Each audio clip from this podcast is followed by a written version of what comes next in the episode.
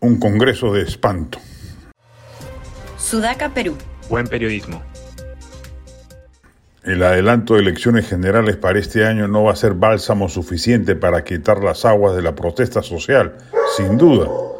Menos aún si participan de ellas senderistas y castillistas radicales que solo quieren crear el caos para sacar a Dina Boluarte de la presidencia y aspirar a una asamblea constituyente, y grupos delincuenciales que aprovechan el desmadre para cosechar mafiosamente y a quienes conviene que siga reinando la anarquía. Pero sí servirá para defogar una parte importante de las energías disruptivas de la población que protesta, irritada con el statu quo, y que verá que ello pronto acabará y se dará paso a un proceso electoral que renovará el patio político. Y ello le quitará abono poblacional a los violentistas que seguirán quedando solos en su lógica destructiva no es una concesión a los vándalos, es una respuesta al clamor ciudadano en medio de una crisis política originada en una gestión desgraciada como la de Pedro Castillo, a cuyos coletazos conviene ponerle fin lo antes posible.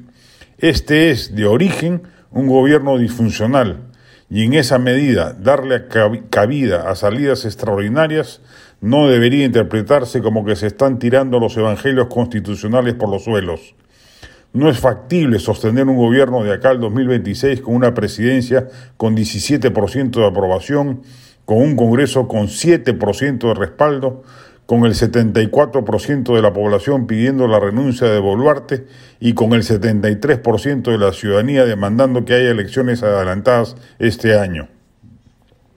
Dina Boluarte ha dicho que si el Congreso no aprueba hoy el adelanto de elecciones, presentará de inmediato dos iniciativas legislativas tendiente una de ellas al mencionado adelanto y la otra al inicio de un proceso de revisión constitucional por parte del nuevo Congreso. Ha pecado de timidez.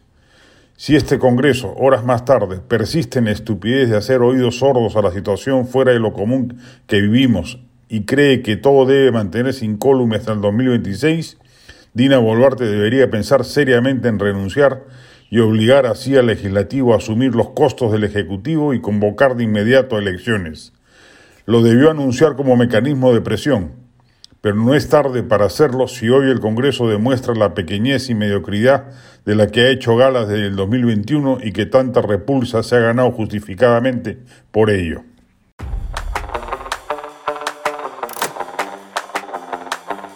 Este podcast llegó gracias a AFE, operador logístico líder en el mercado peruano que brinda servicios de almacenaje, transporte de carga, courier y cómics los puedes ubicar en www.afe.pe.